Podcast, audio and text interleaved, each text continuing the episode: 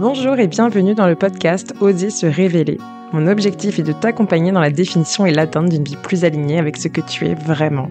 Je suis Christelle, coach professionnelle et j'accompagne celles et ceux qui souhaitent se réaliser à travers leur vie personnelle et professionnelle. Tu trouveras dans ce podcast des témoignages, conseils et outils de coaching qui te permettront de révéler ton potentiel, passer à l'action, afin d'oser créer la vie à laquelle tu aspires.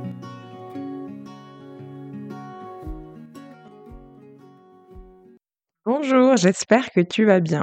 Je suis super contente d'enregistrer cet épisode sur un thème très important pour moi, qui est la peur du regard des autres. Alors cet épisode, il fait partie de la série autour des peurs liées au changement professionnel. Donc si tu ne les as pas encore écoutés, je t'invite à aller écouter les précédents épisodes du podcast qui traitent de ce sujet. Alors, on peut dire que beaucoup d'entre nous ont déjà, ou en tout cas seront un jour confrontés à la peur du regard des autres, effectivement, puis il y a peu de personnes qui arrivent à faire entièrement abstraction du regard d'autrui. Tu sais quoi? C'est tout à fait normal, hein, car c'est aussi à travers le regard des autres qu'on se construit, hein, puisque dès notre plus jeune âge, nous sommes tous confrontés au regard des autres. Hein. Déjà celui de nos parents, nos frères et sœurs, si on en a, nos camarades de classe, nos enseignants, bref, toutes les personnes que nous rencontrons tout au cours de notre vie. Donc le regard des autres, il nous accompagne euh, durant toute notre existence. Hein. Au cours de notre enfance, c'est aussi ce regard qui nous permet d'évoluer, nous adapter à la société dans laquelle nous vivons, à ses codes, ses mœurs. Et la sensibilité au regard des autres, elle est donc influencée par de nombreux facteurs qui sont liés notamment aux interactions que nous allons rencontrer tout au long de notre vie, à notre environnement, l'environnement dans lequel nous sommes construits et évoluons. Et du coup, en tant qu'êtres sociaux, nous ressentons forcément un besoin, le besoin d'appartenir à un groupe social et d'être accepté bah, par les membres de ce groupe. Il est donc tout à fait normal de craindre d'être jugé négativement, rejeté par ce groupe. C'est pour cela en fait qu'il est si difficile de se détacher du fameux regard des autres, puisqu'à travers lui, nous recevons aussi bien l'approbation, la récompense que l'opposition, l'incompréhension. Donc ce regard, il peut être très doux, plaisant, comme blessant, extrêmement foudroyant. Le problème, c'est qu'on passe souvent beaucoup trop de temps à se préoccuper du regard de l'autre. On passe donc beaucoup plus de temps à essayer de plaire aux autres au lieu de simplement être soi et agir. Selon les neurosciences, il semblerait que notre cerveau fonctionne avec trois types de pensées. La première, ce que je pense de moi. La seconde, ce que je pense des autres. Et la troisième, ce que je pense que les autres pensent de moi. Donc la peur du regard des autres, elle est basée sur cette dernière ce que je pense que les autres pensent de moi. Et j'ai bien dit ce que je pense que les autres pensent de moi et non ce que les autres pensent de moi. Et en fait, c'est là la subtilité, c'est qu'au final, bah, j'en sais rien de ce que les autres pensent de moi tant qu'ils ne me l'ont pas dit, tant qu'ils ne me l'ont pas fait savoir.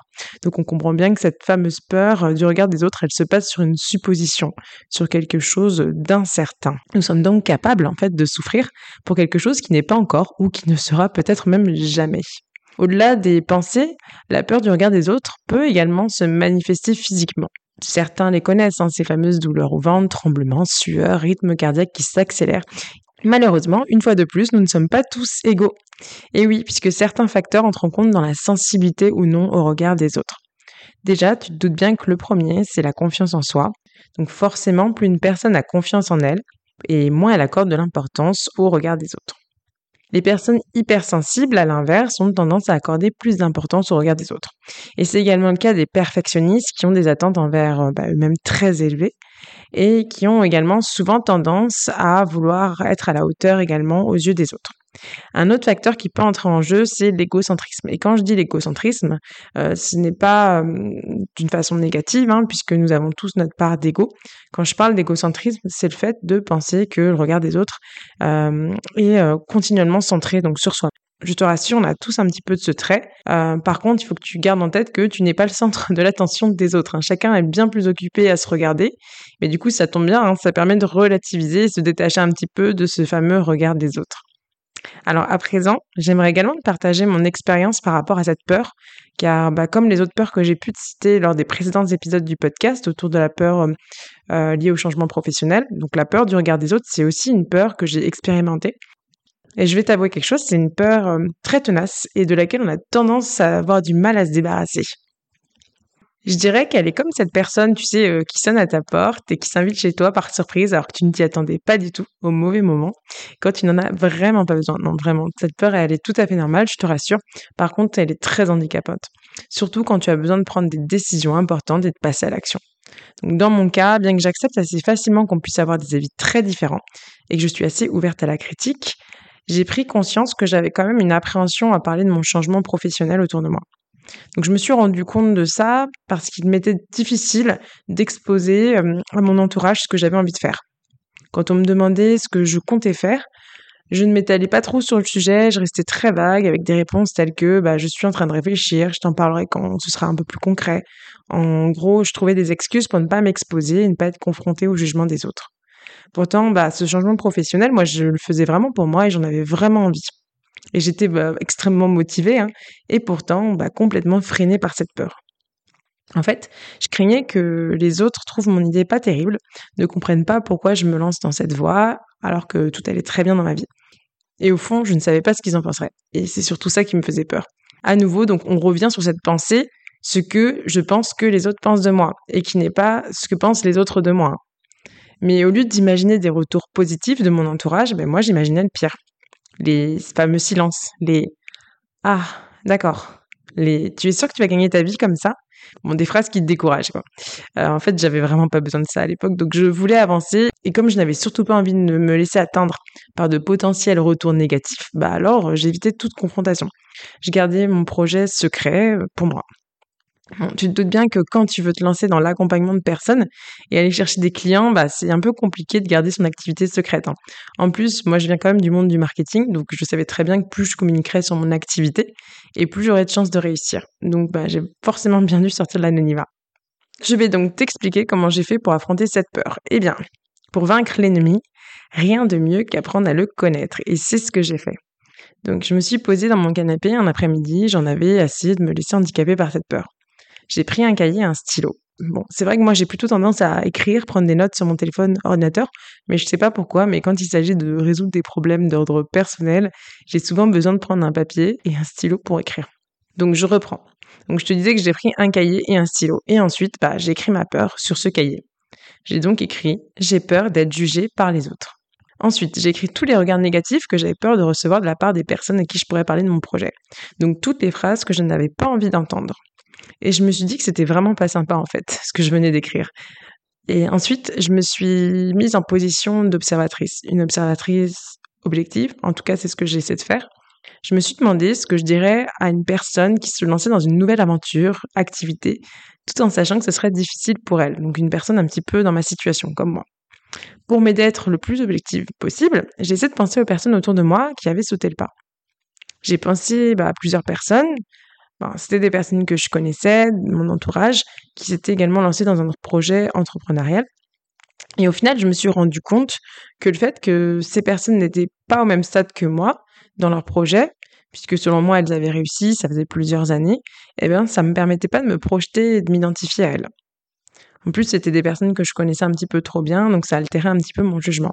Donc j'ai donc essayé de réfléchir à des personnes euh, que j'avais croisées peut-être euh, cours de ma vie et qui débutait dans un projet ou une activité.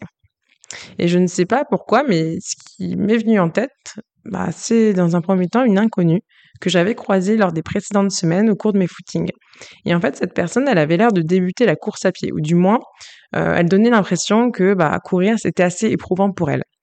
Donc on voyait pourtant qu'elle mettait toutes ses forces lors de ses sorties, et cette personne, je l'ai croisée régulièrement. Et en fait, à chaque fois au fond de moi, je sais pas pourquoi, mais ça me faisait du bien en fait de la voir, de voir qu'elle s'accrochait, qu'elle continuait. En fait, j'ai éprouvé une certaine sympathie pour cette personne, une certaine satisfaction de la croiser régulièrement.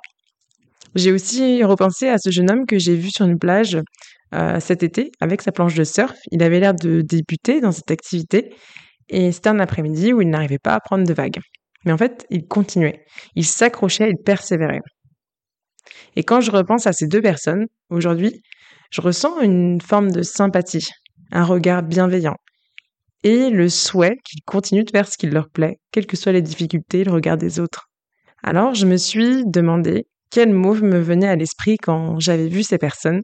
J'ai noté donc ces mots sur mon cahier. Et tu sais ce que j'ai noté? Courage, ambition, persévérance. Et j'ai également noté le mot admiration, car c'est ce que je ressentais quand je voyais et que je pense encore à ces inconnus que j'ai croisés. En fait, J'admirais leur courage et leur détermination, parce qu'ils osaient entreprendre et faire ce qui leur tenait à cœur, quelles que soient les difficultés et sans tenir compte du regard des autres.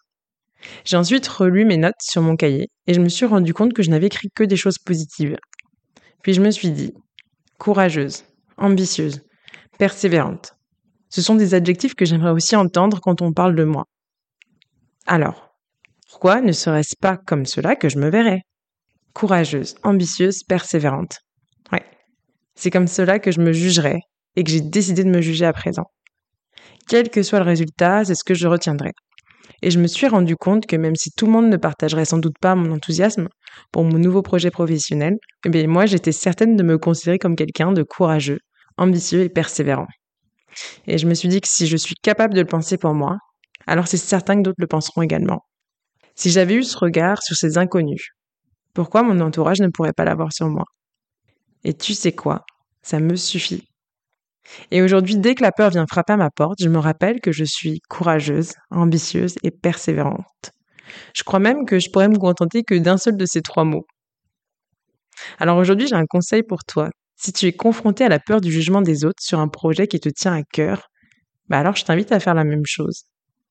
Je te propose également de réaliser cet exercice, de prendre un cahier et d'écrire ta peur. Écris les mots que tu ne souhaites pas entendre. Confronte-toi à cette peur. Puis, demande-toi ce que tu penserais d'une personne dans ta situation, en tâchant de garder quand même un regard objectif et bienveillant. Et si tu n'arrives pas à trouver d'éléments positifs, je t'invite à demander quels éléments positifs je pourrais ressortir de cette situation. Car quel que soit ce que tu souhaites entreprendre, bah, si tu le fais, c'est forcément parce que tu es motivé par quelque chose de positif. Pour finir, je t'encourage à toujours avoir à l'esprit que le regard des autres ne définit pas ta valeur. Sois toujours bienveillant avec toi-même comme tu le serais avec un ami. On a souvent tendance à se juger bien plus négativement que le feraient les autres. Au final, nous sommes souvent notre pire juge. Enfin, accepte aussi d'être imparfait. C'est ce qui fait que tu es unique. N'oublie pas que le regard des autres dépend du regard que l'on porte sur soi-même. Et pour finir, je t'invite à réfléchir à cette phrase. Tu ne peux pas contrôler ce que les autres pensent de toi. Tu ne peux contrôler que l'impact que cela aura sur toi. Sur ces mots très forts, je t'invite à rechercher le positif dans chaque chose que tu entreprends et porter un regard bienveillant sur toi-même. Merci d'avoir écouté cet épisode. S'il t'a plu, n'hésite pas à t'abonner, le noter et le partager autour de toi. Et si tu souhaites retrouver plus de contenu pour t'aider à créer la vie qui te ressemble ou te faire accompagner dans l'atteinte de tes objectifs de vie, alors rejoins-moi sur Instagram ou sur mon site internet. À bientôt!